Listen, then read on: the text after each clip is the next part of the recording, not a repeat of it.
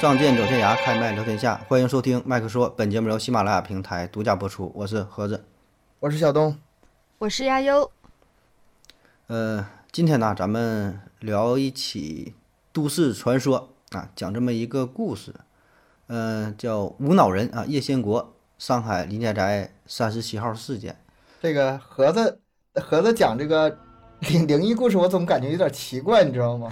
你一说无脑人，我又想起什么实验什么，就类这种啊啊啊！对对对哎呀，你这一说还真有，这咱后续可以安排啊。这终于是突破了道德的底线哈，一个科普主播开始讲 这个都市传说啊，讲这个玄玄幻这个事儿啊，让让我们给带坏了。是的，是的，被你们逼迫的啊，非得让我说讲这个东西啊。呃，嗯东哥是聊过这个事儿吧？是吧？这个应该哎挺有名的。我查了一下，这个案子不是这个案子，我是二零二一年一月份，嗯我那上过一期这个节目，嗯，行，那我再讲一遍，你听听看，咱俩讲的有啥不一样啊？我都忘了，没事你讲吧。是吗？嗯反正都是闲扯。哎，亚优没听过呀？没有，没听没听过这个挺有名的啊！你别看我是做科普的，但是我对就灵异呀、什么都市传说这块儿呢，也是挺感兴趣儿。因为科普很大一部分的内容就是跟这个也有关嘛。咱说有的是破除迷信呐、破除谣言呐、什么的。嗯那这个嗯也挺有名的，应该就上海也挺有意思，挺多这种都市传说都发生在上海，像什么浦东吸血鬼。嗯，吸血鬼啊，什么延安路哦高架桥龙柱事件、龙华寺鸳鸯河事件，就挺多都在上海啊。嗯那咱们今天说这个上海林家宅三十七号，这是一起呃很离奇的灭门凶杀案。嗯嗯、后来呢，这故事吧不断的被人加工演绎，添油加醋，这里边元素很多啊，又跟邪教有关呐、又跟推测跟间谍有关呐、等等。完了，这么个事儿。然后这个主要是主人公啊，无脑人，啊，这人没有脑子，那不是形容这人没有脑子，他是就说检测真没有脑子啊。当然，都市传说哈，你怎么神奇都不过分啊，你就不用从逻辑上推理了，你就当真的嗯去，咱去听今天吧听故事，别抬杠。你就享受这个故事啊，享受这个故事也就 OK 了啊。嗯、这个事儿吧，是以一个人儿听另外一个人儿讲述故事这么来的。哎，说我小时候，我就以这第一人称来叙述了。说我小时候啊，咱家隔壁呢住一个老刑警，这个老刑警咱管他就叫老刘啊。嗯他呢年轻的时候呢，是因为涉及到个人作风问题，八十年代呢就提前退休了。退休之后呢，就给我讲一些他年轻的时候经历过的一些案子、一些离奇的事儿。那么这个事儿呢，就是在当地这公安局档案里边儿都找不到，哎，没有记录。嗯，所以这个这这事儿就把你嘴嘴给封上了哈，真假不知道。哎，我给你讲了，还转了两手啊。哎，你看啊人家说这个多好是吧？我办案的时候经历过一些离奇的案子啊，但是呢，这事儿你问问旁边的这些老人儿，那个年代的老人儿，你去问一打听，哎，十有八九可能还听说过，有点这个传说。啊，所以嗯这就很很奇特了哈。你你把这个事儿啊给你铺垫好了。那么今天说的这起案子呢，是发生在一九五六年十月，在上海的武宁路这个地方啊，我还真查了一下，现在也有啊，在上海普陀区。当时呢，这个武宁路这片区域是刚划分到普陀区啊，那时候也不像现在这么繁华，五十年代啊，只是一条小路，嗯路两边呢，呃，也是人烟稀少，旁边是农田呐、呃，一些农宅。那么晚上啊，就是基本没有什么人了。那作为这个故事的讲述者，这个老刑警当时还是一个小刑警呢，刚刚毕业啊，分配到了这片区域开始工作。那时候还是个小刘啊，他呢，在这个公安局晚上值班啊，旁边呢有一些这个这个住宅啊，所谓住宅也是一些呃村落、一些小茅草房，哎，这么个情况。那说有一天晚上他正值班的时候，电话铃就突然响了，一接电话，电话那头的声音呢非常急促，听不清是男是女，大口喘着粗气说：“哎，我这边出事儿了啊！林家宅三十七号发生了一起命案，赶快出警，赶快来调查。”啊，声音非常嘈杂，匆匆说了这几句，然后就撂下了电话。那那个年代其实私人电话还是挺少的，一般是工厂里有啊，或者是五公用电六年吧，话反正对啊，我刚刚我刚就想问，这个有电话还是挺少见的吧？那会儿呃，挺少见的。哎，接了个这么电话，有钱呗。但但你想那么晚了，这公用电话其实很多也都关门了啊。反正接了电话，那你这报案了，这大事儿啊，赶紧就就出警。然后这个刑警他们就说这地方也告诉你了，念宅三十七号，那就去吧。一看这地方呢，离这个公安局也也不远儿啊，隔了三条街。哎，那么报告给上级，报告给局长啊，报给当地派出所这边几个刑警赶紧就出动啊，路面是坑坑洼洼的，做了一个呃警用的三轮摩托，那时候三轮三个轮儿那种的嘛，是吧？一看这个画面很有年代感。画面就出到了这个地方，嗯，到了这个住宅区，哎，黑灯瞎火的呀，那时候也没有路灯啥的，非常安静啊。然后就问那个老刑警啊，问这个小刑警，这个小刘嘛，就说，哎，哪家啊？林家宅三十七号，拿着手电筒照着这个顺着这个道往前走，找到三十七号，看到这个三十七号这这个家哈是一个大宅子，挺大个院儿，挺大个门儿，门儿呢是一个木板的这个大门，里边呢有个小院儿啊，这个大门呢一推就推开了，进去了。有个小院儿啊。这个小刘当时回忆啊，说这个场景进屋进这个院儿就感觉比较诡异。刚一进院儿，院儿当中呢刮起了一阵小小旋风哈，吹起了这个落叶啊，嗯氛围给你烘托到了哈，就这意思啊。然后呢，进了大门儿，这敲房门呗，没人答应。屋里边呢，灯也是熄灭的。那么来到宅子下边，怎么推怎么拽，这门打不开，感觉像里边啊就有东西把这门给顶住了。那你想用力撬啊，也撬不开，没带什么家伙事儿。那么咱说这边儿到了这林家宅调查呢，那边儿啊派出所这民警也大致大致了解一下呗，说这林家宅三十七号住的是谁呀、那么简单调取信息啊，说原来这个宅子的主人解放前就逃到台湾就走了，现在这个宅子的主人呢，是从河北啊，从外地来到上海的这么一个一个男的啊，姓姓叶啊，就是今天主人公啊。嗯。家里呢四口人儿，老叶带他的媳妇儿啊，还有一男一女两个小孩儿，就大致这么个情况，就当时调查的啊这点信息。然后咱说这边的老刑警带着这小刘啊几个小刑警，他们还得是想把这门给撞开呀。这时候小刘说：“哎，不用真费劲儿，我这年轻力壮的哈，看这个宅子不就是二层楼吗？我得爬上去。大家给想象一下哈，这这小伙身体也好，一个二层小别墅建筑，身手很敏捷，顺着旁边爬上去了。爬上去，顺着窗户一推，哎，真没开，就进去了。但是里边也没开灯嘛，一片漆黑的啊。跳进屋之后，这两个脚一落地，感觉就不太对劲儿，地下怎么黏糊糊的，直粘脚？那就是有出事儿你能想得到哈？这第一个感觉就就不不不太对劲儿。你想想啊，当时一片漆黑啊，进了屋，屋也一片漆黑啊，借点小月色啊，可能哎这个感觉，提鼻子一闻呐，有点腥臭味儿。那你这个感觉，嗯不不对呀、不对劲儿是吧？在黑暗当中，哎，摸索着走到了这个房门，到下边儿把门打开。呃，老刑警带着其他几个小警员儿，哎，纷纷上楼。到了楼上，手电筒打开，找到这个呃电灯开关，打开一看，地下一大片全是鲜血，厚厚一层啊。那为啥能黏糊糊的呢？嗯，那小小刘也是欠儿哈，忍不住还是问了一句啊，好奇嘛，呃，这个呃师傅啊，这个这这这是啥呀？问他这老刑警，老刑警非常沉稳呐，说废话是人血呗，对吧？还能是啥？这小妞也够天真的了。对呀、那还能是啥呢？他就想确认一下啊，这小孩儿吧，这个办案也没有什么经验嘛，嗯然后开始对房间当中啊进行搜查呗，看一看啊。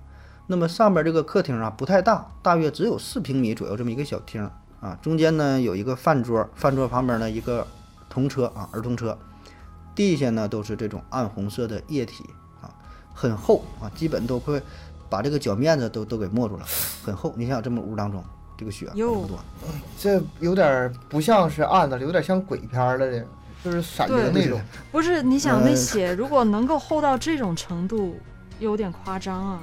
有点夸张是吧？嗯另外，我还有一个就是经常想到的问题，咱们经通常看的，不管是案子也好，鬼片儿也好，那房子都很大，你很难想象一个就小平房四五平米，然后有什么 闹个鬼呀、什么的，就就从来没听说过这事儿，是吧？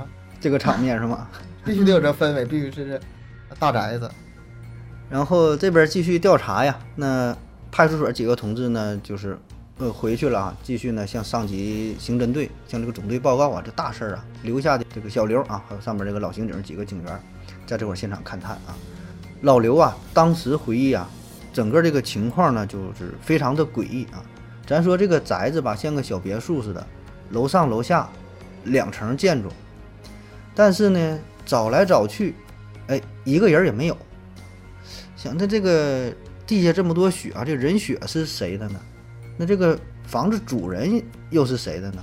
对吧？最主要的，大半夜刚才接个电话说的这个地方，这谁打的电话呢？哎，很多疑点。嗯然后法医这时候也到场了，对现场进行勘探检查，一看说这个血呀这么多的量哈，起码得放六个人的血。嗯。但是你这个这家人说了，四口四口人啊，老林嗯。带媳妇儿带俩小孩儿，就全放了四口血，也不够。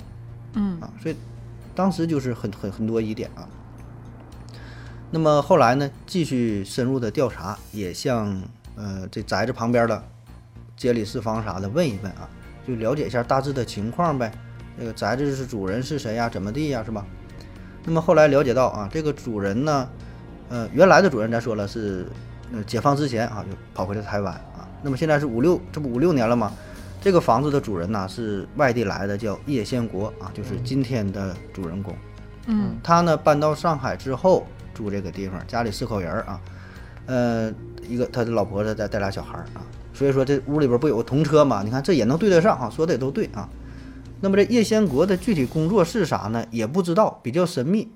这个女主人呐有特点，这个腿脚不太好，是个瘸子啊，腿脚不太灵活，平时呢也不咋出门，偶尔呢出去买点菜啥的，主要呢在家带孩子，人呢还挺友善啊。没事呢，遇着这个街里街坊呢，打个招呼啊，感觉人不错。这个呢是呃这些邻居啊对他家的这么一个整体的印象。那么说这屋子里为啥没有人呢？这邻居说，呃是没有人啊。这一个多月前呢，看到女主人带俩小孩儿，哎说了一嘴，说是回娘家了，然后呢就不见了嗯啊，也提到这事儿了。那就是说还还有可能不是这四口人，现在就是不知道是呃，谁。对对，这血也不知道是谁，不知道是谁的啊。反正这个人儿是调查明白了啊，说这个女主人可能带俩小孩回娘家了，提过这么一嘴啊。男主人也也也说过这这么个这么个事儿。而这个叶先国呀，最近就一直也没露面儿，啊，这一个多月反正没看着，一直挺消停的啊，这么个情况。所以这就更加离奇了，众多的疑点啊。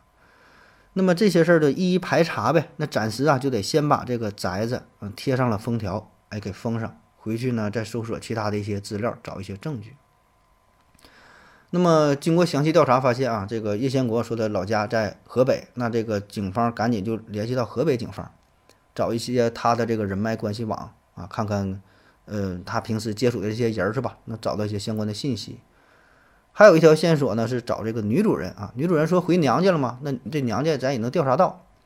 到了女主人的这个娘家，他一问，说没这事儿，没回来，这好久没回来了，好久都没见面了啊，没没看着。那么宅子的这个现场啊，这个这么离奇，然后现在呢也没有什么新的证据，这个事儿也就是进入到了一个僵局哈、暂时呢只能是先按人口失踪啊来处理。那在这起事件发生之后不久，有几个小孩放学的时候路过林家宅三十七号，哎，偶然呢就看到了他这个大门啊开着呢，咱不说他贴封条了吗？哎，这会怎么打开了？马上把这事儿呢就向上边反映一下呗。那负责这事儿的还是小刘。小刘听到消息之后，赶紧就来到了现场。呃，心想这个正常来说，这个封条他没人没人敢揭开呀，对吧？家里来小偷了，还是说这家人回来了，还是这个邻居谁好奇呀？这正常不太可能啊，是吧？你现在这个事儿，大伙儿也都知道啊，这街街里四方都明白这个事儿，都知道他家出这么大事儿了，谁这么无聊这么大胆儿是吧？不敢来呀，啊，或者就是谁擅自闯入的吧，反正那就看一看吧。专案组派了这个小刘，当地的这个警察同志啊，一起去进去查看。那么这回再一看，哎，跟之前也没有多大区别，里边儿还是腥臭的血迹啊，但是颜色变了，颜色呢是发黑了，嗯，嗯，呃，嗯没有之前那么那么那么鲜艳了啊。时间长了吗，时间长了，哎，但是臭味儿呢还是有，哈，还是有。但有一点不同，原本呢放在一楼的这个童车呀，现在呢是跑到了二楼。然后他们正在一楼调查的时候呢，听到二楼有小孩嬉笑的声音，诡异的感觉出来了，有点意思了哈。开始灵异了。哎，有人儿啊，那是啊。那这时候是接近中午哈，你看大中午呢才。这这个小刘呢，呃，有点懵啊，有有有点懵啊。其他几个同志呢，这脸上也是表出表现出了非常惊愕的这个这个表情，很吓人啊。赶紧那就奔二楼看看吧，到底有啥呀？但到二楼一看，没有人儿，还是空荡荡的。那么回到警局之后呢，小刘把这个事儿又向上级上报了一下，大伙儿呢也很纳闷儿，但是这个时候大伙儿也都觉得，哎，好像这事儿有点灵异，有点古怪啊。可是，在那个年代嘛，也没人儿就是说真正提出来什么鬼怪呀、什么这些事儿啊，因为五几年嘛，那那个年代是吧？大伙儿也是心里都打鼓，都这么想啊，但没人敢说啊。嗯那就又过了十多天，派出所的这个同事呢，接到了林家寨三十七号邻居的反映，说呀，这个宅子晚上啊看到了这个二楼啊亮起了灯，就说是可能又有人了，呃你们再来看看吧。那么这时候专案组的领导呢就想到了一个问题，说这是不是特务啊？哎是不是特务的据点啊？嗯，哎，有点那个意思。这个情节吧，好像咱们一说，好像哎，呃，挺挺符合逻辑的，是吧？就是故意把这个地方打造成一个稍微有点阴森恐怖的地儿，实际上呢，背后干点什么的什么不可告人的目的的这个勾当，是吧？有一些特务啊，晚上发电报，是吧？咱看不都是吗？晚上怕别人发现嘛，发电报。于是呢，警局又派人在这蹲点守候，就埋伏在这个宅子周围啊。简短截说，哎，果然，半夜时分，林家宅三十七号的二楼这灯就又亮了。嗯嗯，那么这个领头的这个刑警啊，示意大伙儿赶紧进院儿，呃，赶紧包抄。他们当时呢是一共是五个人儿，两个人呢留在外边啊，这一个前门一个后门看着呗，防止这个特务逃跑。另外三个呢进进入这个屋里边。那刚才说这小刘呢也在其中一个啊，你想想大大半夜的啊要开始进去了。那么等他们进入到屋子里之后，这个灯啊马上就灭了啊，马上就灭了。那更加奇怪的是啊，他们进屋之后发现这地上这个血怎么也没了？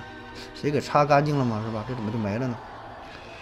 就悄悄的准备上楼，看看二楼到底发生了什么啊？但他们没注意哈，他们这仨人前脚刚一进这个屋，刚准备从楼梯上楼的时候，身后的门呐就哐当就关上了。这这个拍成电影，拍成电影像挺好是吗？对啊，像这种恐怖电影。就是电影嘛，嗯，满足了这个电影当中很多恐怖的这个元素啊！一上楼，嗯后门咣啊关上了。第一个上楼的，这这个走廊呃，在这个楼梯啊前面带头的呢，这警员呢姓黄啊，一个小警员。他第一个走上二楼啊，拐过弯儿一看二楼，瞅了一眼之后，马上他又回头看了后边的小刘，小刘是第二跟他后边。小刘一看这个小小黄，这咋的了？这脸呐，非常的惊恐啊，保证是看到什么非常吓人的东西了。小刘胆儿还挺大，马上呢也跟着上去跑到二楼啊。到二楼定睛一看，他也愣住了啊！二楼啊跟原来这个摆设呢不一样了，就变成了一个大户人家客厅的样子。啊，然后呢旁边还有很多个餐桌啊，但是有一个餐桌，从这个餐桌上面垂下来一条雪白雪白的胳膊，就一条胳膊。垂下来一条胳膊，带着身体吗？光胳膊吗？对啊，没有啊，就是一条胳膊，怎么垂得下来呢？你拿钉钉上了呗。你这问题，他也只能这么我这说完。成成成搞笑的了，掉了一个胳膊，胳膊上呢还滴着鲜血，正往这个地板上滴呢。啊，当时看到这么个场景，你要说这俩人看着已经是挺恐怖了，是吧？咱说后边不嗯还有一个警员的吗？那个警员是断后的啊，他呢还没上来啊。他正往上走呢，哎，那个上边这个小刘啊和小黄突然听到后边这个警员喊了一句：“有鬼！”啊，小刘他说他不是排在第二个吗？他回头一看，好像正在有什么东西啊揣这个拖着那个后边就楼下这个这个刑警啊，但又看不太清，因为他没没有没有光啊，没有灯啊，看着像是拽着他。隐约能看出那个刑警的脸上的表情也是非常的惊恐啊。那这小刘也是吓坏了啊。结合上边看到的，再结合下边看到的，这时候呢，突然屋里边的老式留声机开始工作了啊，哎，放出了音乐，你就想吧啊，老是就转的那种啊，嘎吱嘎吱转，嗯，而且还有孩子的笑声，嗯，跟上回那个笑声是一样的。哎，嗯这个场景啊，这个就是这一系列就是怎么吓人怎么来了。对呀，惊悚小说我这讲，我这轮讲的不知道成不成功哈，这次让让这个东哥讲一下，应该效果能更好一点是吧？嗯，不对，反正你就自己脑补吧，如果不够吓人，你就自己想，那怎么吓人你就怎么想，对。大这么晚上个情况大晚上的别吓着听众啊！是吧？讲讲给大伙儿讲成搞笑的了，讲讲睡着了的。嗯，这时候咱说外边不还留了两个刑警吗？这俩外边等半天了哈，十多分钟了，里边一直没动静呢。哎，俩人呢就冲了进来啊。那么冲进来一看，哎呀，这三个警员咋是里边三个嘛变成两个呢？最后那刑警不见了啊，去哪了就不知道。那么这回这个事儿呢，就比较严重了，对吧？因为你这属于这少了一个人儿啊。这小刘后来回忆啊，他是就当天啊，在这个灯熄灭的时候啊，然后看看到这个外边啊，有一个红色的影子是在眼前是一晃而过，这是后来回忆的，也不知道当时是产生了幻觉呀，还是看到的啊。然后呢，失踪那个刑警呢，就是一声惨叫，然后呢就就没了，那人就消失了。嗯，然后两个同事就冲进来了，两个同事冲进来，冲进之后呢，看着这小黄和小黄，呃，小黄和小小黄和小刘俩人就是在客厅里面就躺着呢，也非常惊恐，就晕倒了吗？应该是，就给就就晕倒了呗。嗯所以中间他回忆的也不知道是幻觉呀，还是说真是看到了，还是吓懵了呗。吓得惊惊恐过分呐，是吧？这有时候可能是是比较害怕啊，看到一些脑补的东西啊，分不清真假了。反正这样这四个人呢，就又回到了局子里边儿啊，然后把这个情况呢向上边反映呗啊。那么那个时候什么呃分局呀、市里边的刑侦专家呀，包括说这个华东军分区，还有什么公安部的专家等等吧，很多这方面的专家啊、探案的人员都秘密的赶来进行勘探。呃，因为当时主要的想法还是说，觉得这地方应该是一个特务接头的地儿，是吧？啊，还往这儿想看看，这个房子，对，有没有什么暗道啊？有没有什么夹层啊？你像咱们以前看一些这种、这种这种题材的，是吧？反间反间谍的、反侦查这种题材不都是吗？从这块儿密道，开始就可以走改有走向了。如果是发现密道，那这就是间谍；如果没有发现密道，那还是鬼片儿。就是看这到底是是那个哪种题材的了，是吧？对，我我现在想的就是那个垂下来的那只手到底到底是怎么垂？不是我不是我还在不在我？我想的是那个失踪的那个同事，怎么就怎么就大活人就没了？这个是最最大的可疑的地方。你说那个手可能是手攥着桌子腿儿呢，胳膊就支起来了，手搁那会儿攥着啊。那哦人失踪了，反正就失踪了，是吧？是不是掉密道里了？反正调来这呃找了这么多人进行调查，看了看这个房子哈、找来找去也没有密道，没有什么夹墙，没有什么地下通道，那就是没有什么特殊的地方，还是按鬼片儿来的。也没找到什么发电报的什么仪器、什么设备啊，也没有啊。这还得是按都市传说，按按这个鬼片这系列往往下讲。那么经过这起事件之后呢，参与调查的这几位人员呐，都是受了比较大的刺激啊，特别是当天晚上去的这五个人，现在变成四个了嘛，刺激非常大，情绪呢很不稳定。所以呢，很多参案人员都是申请了病退或者离职了，干不下去了。嗯，但小刘一直没走，啊，小刘他都是经历了这这个事儿嘛，要他怎么讲啊，是吧？必须得必须得靠他呢。嗯那么这个案子呢，就是再次进入了僵局，调查来调查去呢，没有什么太大的进展啊。然后当时也想啊，你说按咱现在的说法，就是你那个时候他接了一个电话，对吧？这个是最重要的，就是谁报的案，对吧？你现在都有这个技术，一你这个电话一来了，你到这个公安部、公安局一调查，这个号从哪打能找着这个地儿？在那个时候，这个技术还不太成熟，定位不了，就没查着这个电话从哪来的。嗯那么还有刚才说的失踪这位刑警呢，他是就通报了，就是因公牺牲啊，具体的细节呢也就没说啊，你没法往外说呀，就因公牺牲也就完事儿了。那么这个悬案呢就一直放着了啊，就这么放，放了两年啊，中间的这林家宅呢一直也是没有人居住啊，更是没有人敢靠近这个这个地儿吧啊，就比较玄乎的。那么过了两年之后，到了一九五八年。一九五八年冬天，啊，这个时候呢，正进行了一次集中整治、破除封建迷信的活动。嗯就那时候有一些邪教是传的比较火，呃，比较盛行的啊，所以呢，就是影响力很大嘛啊。那么就进行了一些清剿的活动啊。那在这次活动当中呢，是抓捕到了一些为非作歹的一些传教人员啊，就是就是拉拢这拉拢让大伙儿啊他信呐、传呐、这些东西。那么在这其中呢，有一个人儿啊，姓许，是一个皮匠啊。现在可能没有这个工作了，皮匠就是做皮鞋啊，修皮鞋、长鞋、修鞋，它主要是做为主啊，或者做一些皮质的这些什么制品，做马鞍子、啊、鼓面啊什么的，这就做做做皮的许皮匠。那么对许皮匠进行调查之后，他就交代出了许多邪教的高层管理人员，哎，他对这个内幕还比较了解。那么他供出的这些人当中呢，就包括一个叫做叶先国的人。啊，哦哦，哎那个那这就开始不是间谍了，那这就是邪教了。对邪教跟这个是吧有点联系了，这就续上了。那大伙儿一听叶先国这个名儿熟啊，是吧？这不两年前那个林家宅的男主人吗？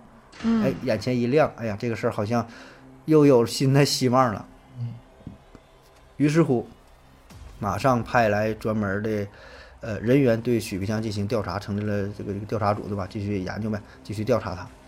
那么据说这个审讯呢，是从半夜一直审讯到了第二天中午，啊，审了很长时间，就想深挖一下。那么许皮匠吧，他也是一一交代。那在这种场合，你说还有啥可隐瞒的呀？是吧？就说呗。他自己说，在林家宅三十七号这个事儿发生之后一个月，他还见过叶先国呢，跟他打过照面儿啊。说这叶先国的身份是啥呢？原来啊是他们邪教的大护法，大护法，啊，那挺这高呗，那职啊呃，位挺呃挺高个职位，具体高层领导。具体他们这个这个编制是具体这个体系是怎么排的不知道，但咱听过护法这个名儿是吧？好像职位是是挺，挺挺大个官儿啊，挺大官儿嗯应该是啊。嗯然后说，那你是怎么认识这叶先国的呀？许皮匠说：“哎呀，叶先国这有名儿啊，这是咱的这个大护法。那我小时候我就认识大护法呀。应该说的还挺有这个这个敬佩之心哈、那咱护法一一提啊。然后说，我记得很清楚啊。你看，呃，在民国十三年，你看他说民国十三年的，就是呃换算一下是一九二四年，就是一九二四年呐，他就跟他的家人来到咱们家的祠堂，是就是就祭奠这个祖先这来这地儿了。那个时候我就遇到过呃大护法，哎，我就知道这个人儿啊很有名儿。然后审讯人员一听说你这不是胡诌呢吗？你这说的也不对呀、这年龄对不上啊。因为呃，根据叶先国的档案，这能查到，叶先国呢是一九三三年出生，啊，嗯所以你看这个案子是一九五六年出的这个事儿，对吧？这二十多岁儿，对吧？这是能对得上的啊、但是呢，这许皮匠说他是一九二四年啊遇到了，看到了这叶大护法，这嗯二四年他还没有他呢呀，这时间就对不上啊。就问这个许皮匠说的，你这不能撒谎啊，是吧？你这嗯知道啥赶紧交代呀。许皮匠也是一脸委屈说。我说的都是实话呀，现在这种情况我还哪敢撒谎？我确实看到过他呀。我老我老家就在这个，呃，河南，在这个伏牛山下边啊。那个时候呢，这叶先国呀很有名，十里八乡的全都知道这个人儿啊，很多人也都、也都也都认认识，名人儿。那到这儿的话，我第一反应就是同名同姓。对或，者或者我也是这样想的。谐音同名，或者是反正就是啊，他们这就是名儿也不算怎么太特殊，是吧？嗯对这个名字还挺普通的，我觉得办案人员他没有考虑过这个问题吗？就是同名的问题。嗯，那就深入调查呗。嗯，然后这这个这个审讯人人员就问呢，说的你确定你是最近还看着他了？他说对呀，他不算最近嘛，也是这个案子案发不久嘛。你不是五六年十月份出的这个事儿吗？那十一月，哎，我在呃江宁玉佛寺，在这个庙场上，那案发不久之后，我还遇着过他，还跟他打的招呼啊。哎，但是我也很奇怪，就感觉这叶大护法呀，一点儿不变老，看起来非常年轻。不变老。啊，这有灵哎异，了。非常年轻。他也说了，确实很年轻，我感觉比原来还年轻呢。然后说，那你怎么确定这就是叶先国呀？他说我啊认识他，他脸上有一块痣，这我以前就注意了，就一下就看出来了。那这这嗯很很明显这么一个特点。那么从许皮匠这儿呢，又得到了一些线索。你看啊，第一是叶先国呢跟这个邪教啊，哎有点关系是吧？还是当上了嗯大护法，可能里边有一些这个一些妖啊神儿啊这个事儿是吧？另外呢，还知道一个地儿啊，伏牛山啊，因为他老家所在这儿啊，早些年呢在这活动过啊。可是呢，这里又产生了一个新的疑点，就是叶先国的出生日期啊，这么多年不变老，甚至说在他出生之前，嗯、这个许平常又说遇到了，又产生很多疑问啊。那到这儿的话，还有一种可能，就是他那个邪教是真的，真能让人长生不老，长生不老 是吧？这个能解。练练到大护法这个级别呀，真能嗯长生不老啊！嗯，有可能的。反正无论如何吧，先把这个许皮匠关押起来，作为重要的人证，是吧？慢慢再问问，看看能想不起想不想起其他一些事儿，然后提供一些重要的线索。哎，可是呢，这个许皮匠关起来没过多久啊，一个多月吧，在看守所里暴毙啊，突然暴毙死掉了。死因嗯是不详啊，这太玄乎了，这个，好不容易找点线索是吗？呃，嗯跟他同屋的这三个人呢，异口同声的说，就是他死的那天晚上，看着许皮匠是对着墙壁，呃，说了一些莫名其妙的话，也听不懂说啥，好像是跟别人争论了，争论一会儿呢，好像又在哀求啊，反正感觉就是像发了神经病一样啊，对着墙说。第二天早上起来，发现呢，这许皮匠就是面对着墙壁坐着啊，但一看这个人儿啊，就已经断气儿了。嗯，嗯，但奇怪的是，就身上也没有什么伤痕，而且看他脸色呢也是异常的红润，啊。后来呢，法医也是做了鉴定，说看看这是不是中毒了呀，还是什么原因？那一查呢也没有什么中毒的迹象，嗯，反正就这么就就死掉了。看来这个大护法并非浪得虚名啊，嗯，法力是够啊，是吧嗯，对，是吧他可能预感到了哈，你你要报我的爆料是吧？不能不能不能让你说是吧？你已经爆料太多了，你说的已经太多了。你知道的太多了啊，远程发功是吧？给他做掉了啊。那么这个许皮匠临死之前呢，在这个墙壁上还写了一行非常奇怪的文字，具体写的是啥，当然咱们也看不清是吧？没没没没留下任何信息，看着像鬼画符一样。然后过了一阵儿呢，这些字儿啊自己啊也就消失了，啊，什么神奇吗？你就说。玄乎，太玄乎了。就那么这个线索呢，到这儿就又就断了啊，这个人儿也没了啊。那么下一步怎么办呢？专案组这边自然呢就是想去调查一下河南伏牛山啊，不提到了这个地儿吗？说叶先国早先在这地方活动过，是吧？那就在这找一找啊。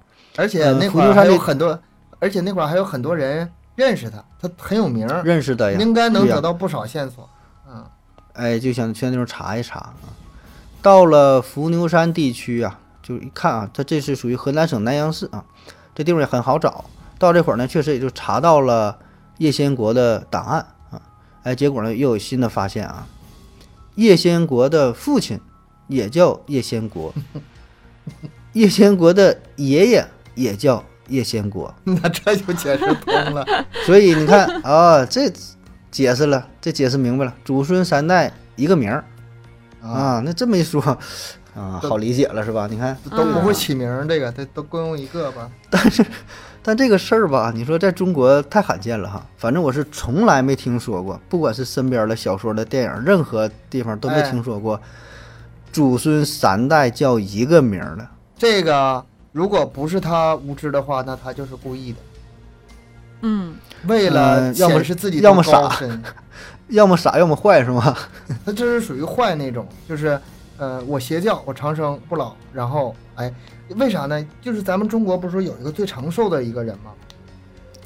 你是说我我忘了叫什么哪个几百岁，说活了几百岁，八百多岁啊？嗯，不是不是不是彭祖那个，不是不是是彭祖，不是那是那个是那个清清清朝的，对，是吧？我说的是清朝的的。啊，我知道了。所以说，嗯很多人就说他就是那个几代人共用同一个名字，然后对外嗯宣称自己活了宣称我啊一直活。显得特别神奇。就是中国人的智慧还是非常深不可测的嗯。这这招儿挺好，是吧？嗯，你看这不像外国是吧？外国有什么纪念祖辈啊，纪念爷爷、爷爷孙子一个名儿啊，这个有，但一个名儿它也是略有差别啊，它只是有有有重叠，有有有重叠的部分，老布什、小布什都有布布什这个字眼儿，它保证还得有别的，它不可能嗯完全一模一样啊。总之吧，调查到这儿呢，就解释了一个问题：这许皮匠小的时候是看到的叶先国的父亲呗，嗯，对吧？？看到的可能就就不是叶先国的名儿是叫这个名儿，你这时候这个名字已经不能这么叫了，你得说爷爷、爸爸和孩子了。叶先国已经不能代表具体是谁了。那、一代、二代、三代。嗯，啊啊，二代，是吧？小时候看的是二二代啊，现在咱说的这个主人公呢是三代，是吧？嗯嗯那就可能是说看到的是他的那这二代叶先国是吧？长得很像，名字一样啊嗯。但这里呢，查着查着这资料吧，又有一个诡异的地方，就是老叶先国呀，没有没有死亡记录。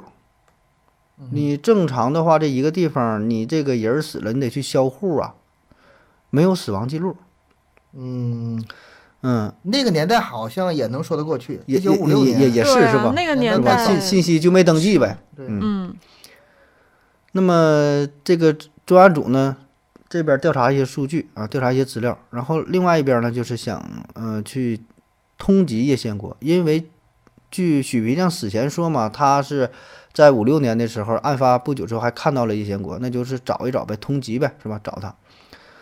嗯、然后这边呢是这个继续呢到这块儿这个取证啊。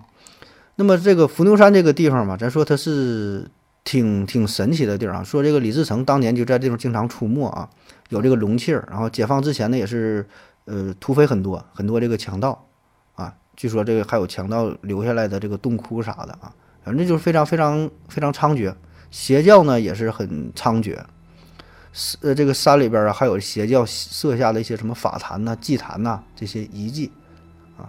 那么解放之解放之后，算是平静了不少。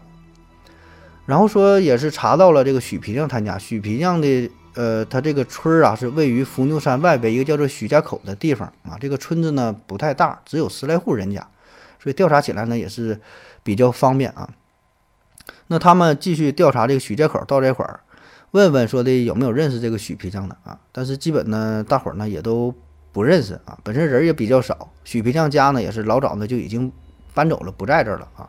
但是村里边有一些老人，呃，还知道老许的这个事儿，说这许皮匠他家祖上啊是从河北霸州迁到这里来的，啊，也是是原来听说是大户人家，后来呢是许皮匠的爷爷迷恋道术，然后呢是来到了伏牛山这个小村，搁这块定居。然后呢，嗯，反正这里边咱也不能说具体是哪一教哪一派的吧，反正是比比较神、比较信呗这方面的东西啊。然后他们就就打听嘛，说的那叶先国这个人儿你听过没啊？一些老人儿哎一说哎还真听过啊，听过叶先国，知道啊，说这也是个风水先生，跟这个许皮匠的爷爷啊是老相识。那按按这一说呀，应该是一代叶先国呗，应该是一代叶先国啊，说是老相识同乡儿啊，说是那这个都是河北他俩都是同都是河北。都是河北，都是河北霸州从那边来的，迁到了这个伏牛山这个这这这这个地方啊。那么临走的时候啊，呃，这有老人就说了一句话，说呀，你们可以去这许皮匠家里边再看一看啊，就是说这人儿走嘛，那房子这么多年还在，许皮匠这个家呢，在一个小山岗上边儿，专家组呢就到了这个许皮匠家啊，看这个房子已经是残垣断壁了，就是这破破烂烂的啊。调查一番之后呢，没看到太多信太多信息，但是在这个水井这一圈儿啊，看到发现刻着一些奇怪的符号，不知道是邪教的、就宗教的什么东西啊，完也看不太懂，拍下来了，回去这个调查呗，看看能不能解码一下，有有有有有什么信息啊？这边调查完事呢，再去再去这个河北霸州啊，说这个老家嘛，看看这个叶先国呀，还有这个老许有什么渊源啥的，再查一查。那么到了这个河北霸州，根据档案馆里的资料，专案组呢发现啊，叶先国的父亲呢确实是叶先国，爷爷叫叶先国，这这个三口啊。然后呢，这个叶家呢也不是什么大大户人家，但是却历代呀都在玉皇庙这个地方呢做庙祝，庙祝？庙祝哎这里吧庙祝。下一，我现在已经有点乱了，就是庙祝吧，是和尚住的地方，然后呢，刚才又涉及道家，又涉及这个邪教，又涉及学杂了。真学杂了。学杂了，我我估计啊，他是有点这个基本功，学知道点东西，嗯知道点东西之后呢，又被这个邪邪教啊吸纳过去了，嗯都能所以去当穿上了护法，。对，都能串联哎，起来。他是有点这个工作经验，所以优先录取了。我觉得是应该是这么回事儿啊。他这个庙祝是啥呢？就是寺庙当中管这个香火的人嘛，你这个也不嗯是一般人能够当上的，必须得是有点身份的人才，才才才能干干干这个事儿啊。呃，然后其其他的这个调查资料呢，也没也没显示记录太多东西啊。嗯，反正就调调查结果大概呢，也就是这样啊。那么就在这个时候呢，上海指挥中心又来了电话，说呀，在江西龙虎山附近找到了有人看到了叶先国，就是他确实没死，找到了他的踪迹。应该是三代了，三代嗯叶先国。对，三代就是就是这个案子的这个这个叶先国啊。而这个上海林家宅三十七号这边呢，又发生了一件怪事儿，哦，两个事儿哈。这边呢是找叶先国了，这边是三十七号这个案子呢又有进展了啊。嗯那么小刘这边呢是回到了上海了，他就是到了林家宅三十七号，哎，说发生了什么怪事儿？说这个宅子啊，不说这两年这长时间一直都没动嘛，这回呢是要对这个住宅区进行改造，这个地方要建成工人村儿。嗯，那么施工人员对林家宅三十七号进行拆迁的时候，这地得挖开，挖这个地基得刨开呀、挖地三米啊，挖出了一个大缸。打开这个缸之后，一看啊，里边放着一个大人、两个小孩的遗体。嗯，那按照哦时间推老婆孩算，子是吧？对呀、这不就是对上了吗？是吧？就是嗯两年前这个案子啊，这个埋的嘛，说这个人就失踪了，也没回娘家，找不到了嘛，是吧？哎，嗯埋在这里边。就是自灭满门呐。但是比较诡异的是，埋了两年了，这个尸体啊，一点儿没有腐烂。就有木乃伊的事儿。嗯，木乃伊，哎，咱们这个身太体啊，能连上是吗？梦幻联动，梦幻联动，身体呢，嗯保存的是非常完好啊，像活人一样。那这活人不像两年前死的，就是刚死了，刚刚没有了气息啊。那嗯么后来经过核实一看，哎，确实就是叶先国的妻子和两个孩子啊。那么这个时候呢，就这个叶先这个林家宅三十三十七号这个案子，就是再次浮出水面，定性为重大刑事案件。那看来呢，叶先国杀妻灭子的这个罪名啊，基本呢也是成立了。那赶紧就向全国发出了 A 级通缉令啊，就缉拿叶先国这个人儿呗，对吧？去找他去啊。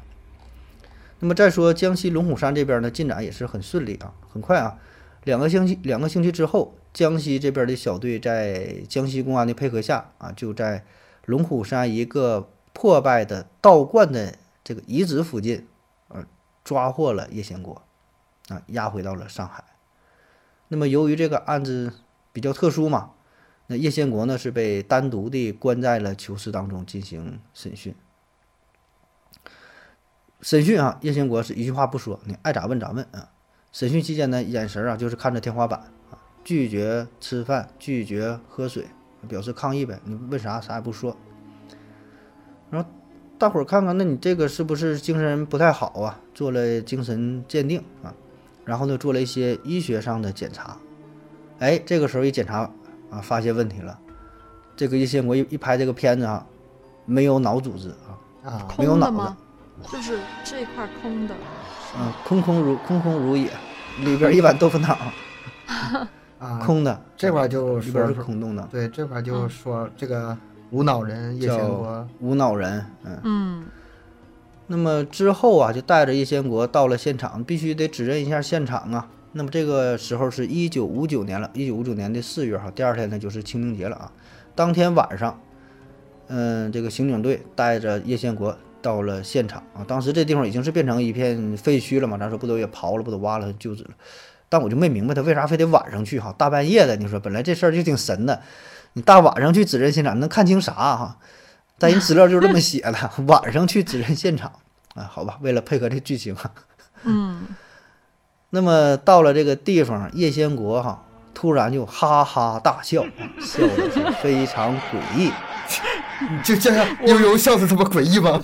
不是，我听到我就觉得很想笑，你知道吗？是吧？很搞笑是吧？对呀、然后啊，整个这个旧址慢慢的就泛起了一层迷雾啊，渐渐的就有点看不清了人。我我就是合着一本正经在这儿讲鬼故事，那个我也可想笑了。迷迷雾，嗯，迷雾当中啊，叶先国呢，哎，不见了啊，消失了。而负责押押押送他的这三个武警呢，就得都昏迷了。那等到他在醒，这个三个武警在醒来的时候，他们回忆说，当时是用枪顶着这个叶先国的脑袋，呃，也是怕他逃跑嘛，对吧？看的都很紧呐。可是呢，迷雾当中啊，也分不清了，就感觉前边啊这个拆掉的三十七号这宅子嘛，哎，缓缓的又升了起来。然后呢，他们就在这个台子的厅堂当中站的这个位置嘛，就是原来这个宅子的厅堂里边，嗯，也听到了二楼传来了这孩子的笑声，啊一样还是那个声儿。然后就看到这个叶先国是飘飘忽忽的就钻进了墙里。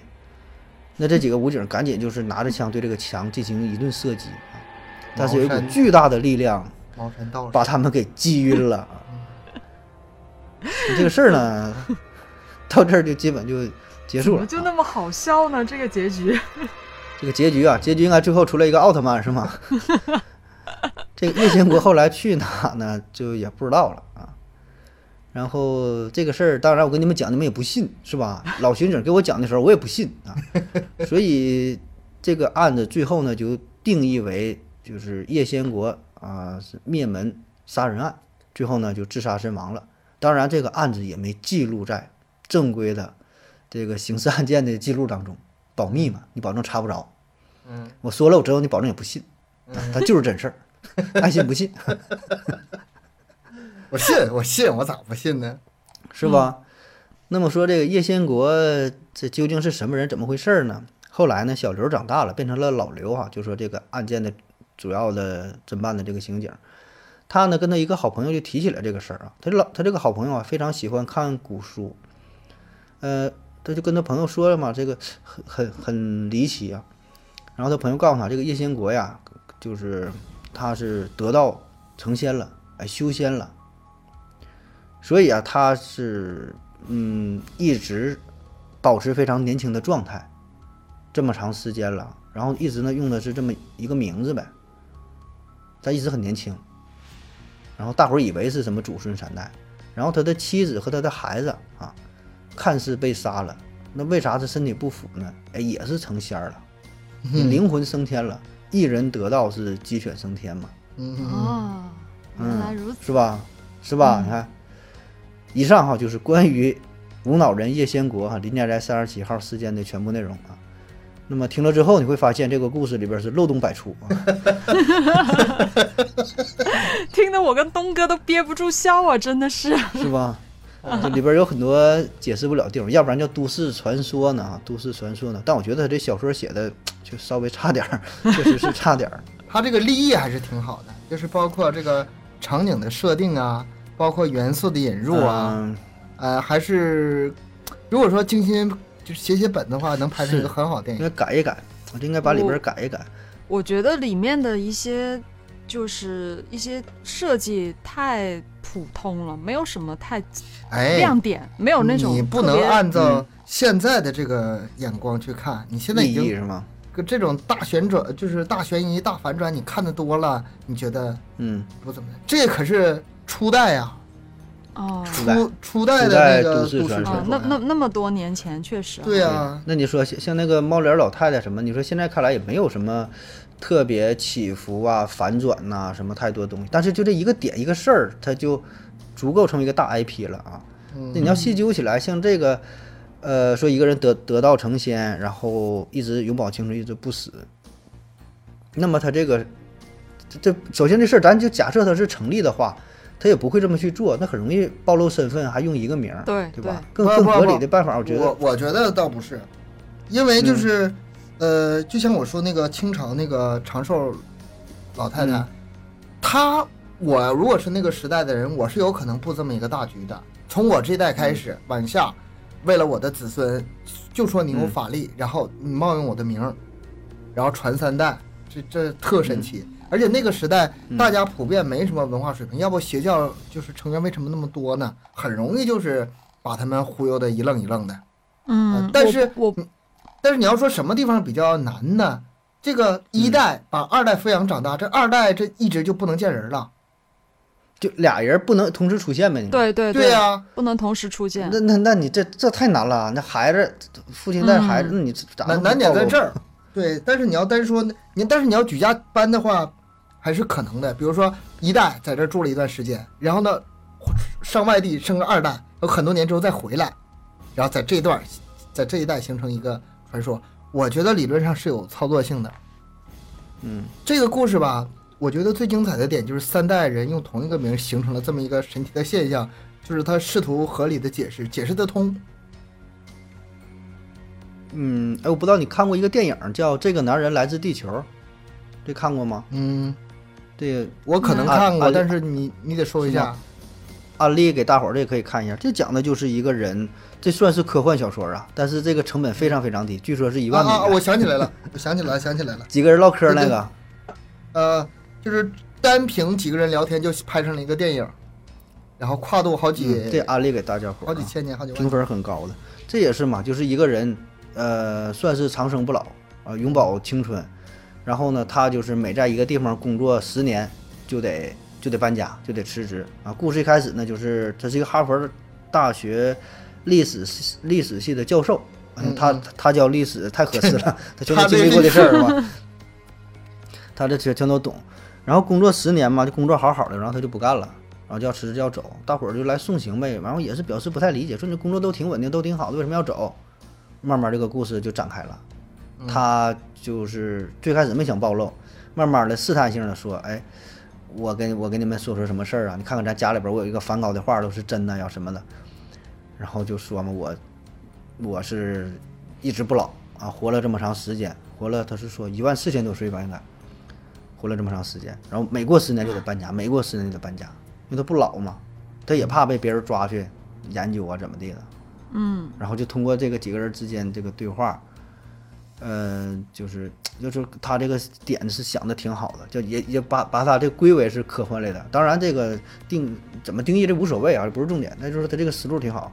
然后结合到咱做这个故事嘛，那我觉得就也就只能搬。你要不搬家，对啊不搬家你咋整？我我 我想到之前看过一些就是美剧啊，就是吸血鬼嗯那种，不是也是不会老嘛，吸血鬼啊，对呀、啊，就是对，然后他们也是不断的更换自己的名字啊、班呐、就是过一段时间就会离开这个地方，都是这样的。他们不断的更改名字，是怕别人发现他们长生不老，而这个呢是几代人用同一个名字，哎，啊，就就是想想 对，就是想让你别人吃，对，们觉得想让你们以为他们长生不老。嗯，这个嗯故事如果说是真实的话，我觉得三个人三代用同一个名字这部分是真实的。然后呢，杀妻灭子这是真实的，嗯、很多都是真实的。其他几个地方，比如说那几个警察进去之后发现各种意外，或者是呃，就是把那个叶天国给放跑了。我的理解有可能是他们当时是怕担责任编的。啊，啊，人为解释解营造。解释不了了呗，对然后故意说点这个灵灵异呀、什么事儿。嗯嗯，反正我看到的另外一些解释吧，就是说这个事儿吧，呃，有点儿原型，你不能说这个事儿一点儿没有啊，嗯就是说有这么一个灭门杀子、杀妻杀子的案子，呃，甚至说是把这老婆孩子放在大缸里给埋上了，这事儿可能也都有。然后说这个人是也有可能是特务的身份，因为那个时代五几年可能还确实有呢，有一些那时候特呃务啊特务的秘密活动。哎，嗯对对，就是这些东西吧，这些事儿可能都会有，但是没有这么玄乎。然后呢，把这些元素又结合在一起，可能说特务是特务的事儿，呃，杀人是杀人的事儿啊，那一家是埋埋大缸是埋大缸的事儿，是吧？就全部加在好一起，几个元，对对对，把这些元素糅合在一起，然后包括说中间邪教邪教的事儿，可能也有啊，包括说他这老家去哪块儿调查，那个什么伏牛山有什么邪教很多，那确实是我看了一下资料也是，当的当时这个伏牛山那地方，这个邪教是挺猖獗的啊，所以把这些都综合在一起。嗯，再加工加工润色润润色是吧？能是个是个挺好的题材啊，反正这也是也都讲烂了吧？这个，但是我这个啊我想知道，就是他这个无脑应该是假嗯的吧？嗯无脑啊，无脑，嗯无脑，那你没脑的话，反正在医学上这个事儿是不成立的不存过不存在不存在的，应该是你要说无无脑的话，顶多这个小孩儿可能发育的时候就的无脑，但你生下来基本也就还有可能长是萎缩啊，就是很小，但是不能说一点没有。呃嗯有那种什么积水呀，或者怎么的，脑积水什么压迫呀什么的，那种病态的可能有，是吧？但你说完全无脑的，僵尸吃了你的脑子，那对我觉得这个就不应该应该不存在。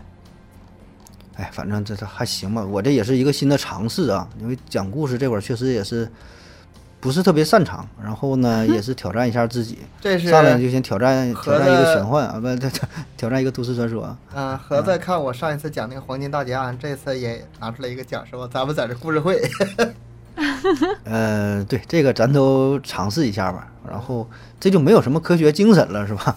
这个这哎，听故事就是听个热闹嘛，也都知道是假的。你像那你说，呃，《聊斋》啊，说什么《西游记》呢，这也都是假的，是吧？也就是听个好玩，嗯看看反响怎么样啊？反以响怎么样？前我讲灵异的时候，然后有人在底下评论说：“你说这些都什么呀，扯淡呢，我根本不信呢。”但是，嗯咱不是就是讲故事吗？再说了，对，对你如果想反驳一个东西，你批评批判一个故事的真假，你最起码你先把这故事了解了，你再批判，对吧？嗯，就是 那你那不就上当了吗？咋咋了解？听我讲啊，讲完之后，反正播量已经上来了。你要听完再说你听完批再说判批判批判更好，批判得留言呢。那行，留留留言数那就然后上来了。再来两伙听友，你们互相掐，哎，我们这个啊评论数就上来了。然后你再帮我们转发一下，这玩意儿讲的就骗人，讲的老不好了，你听听，帮我咱再转发一下，是吧？其实听友对我们的任何评论吧，我们一是接受，二是心里都暗自窃喜。挺高兴的是吧？对，嗯、挺挺挺好。反正我觉得这个这块儿这个题材呀、应该也是挺多人喜欢的哈。都市传说这一块儿，咱是以后看看大伙儿有什么想听的，或者是你们听到什么比较好玩儿的，给咱留个题目也行。咱收点材料，收收点材料，然后呃讲一讲。有一些故事编的是挺巧妙的啊，有有有那个就是留的那个扣儿啊，那个悬念呐、最后给你一解释啥都挺好。那像这个可能后来也也也没解那扣儿啊，那人儿怎么没的呀、什么的，最后对，草草收场了，就整个就什么给给你留着冒起了浓雾就没了，是吧？不是这个，再用现代话讲，这叫开放式结局，这叫 是吧？啊，你说这么对，嗯留下了无限的想象空间。我觉得前面还是有点意思，但是就到后段基本上后来有点烂了，是吧？有点烂尾了。嗯，嗯烂尾了是，嗯，我觉得从中间那会儿就开始断了，就是两年之后，呃，找着许皮许皮匠那会儿也还行，但再去什么调查，后来就有点儿接不上了。哎，算了，咱也不过多评述了，咱就 听个热闹吧。这个灵异这个故事啊，是很多主播都比较喜欢讲的。然后嗯林呃林家宅三十七号，这这个实在是太经典了。咱不说他编的好不好，实在是太经典了，很多人都都讲过。然后呢也是挺有名的。呃，也有听友跟我们反映说，你们能不能来点灵异的呀？然后我们就就纠结啊，来不来呢？讲这玩意儿先试试，啊、也、嗯。也许有人喜欢。看看看看反响。啊，然后有喜欢的一定给咱一个反馈，要咱也不知道，对对对不知道哪个节目就是好啊坏呀、说咱顶多能看看播量，但是播量有的时候也不是特别准，不知道哪期节目是平台能有一个推送的那个播量，对。咱得看呃留言还是挺准的，对吧？你直接反馈这个是最准的。是我们也呃也想知道大家是怎么看啊，觉得哪些节目你会比较喜欢一些？嗯，对，这是我们想知道的。行，那今天节目就到这儿。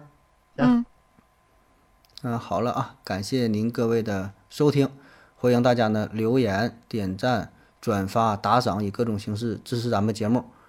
呃，然后想加入微信群的小伙伴儿以及想进行商务合作的人士哈，可以关注咱们的公众号“麦克说 Plus”，在个在这里呢获取更多的内容。我们的更新时间是三七二十一。好了，感谢大家伙儿啊，拜拜。拜拜。拜拜，下期见。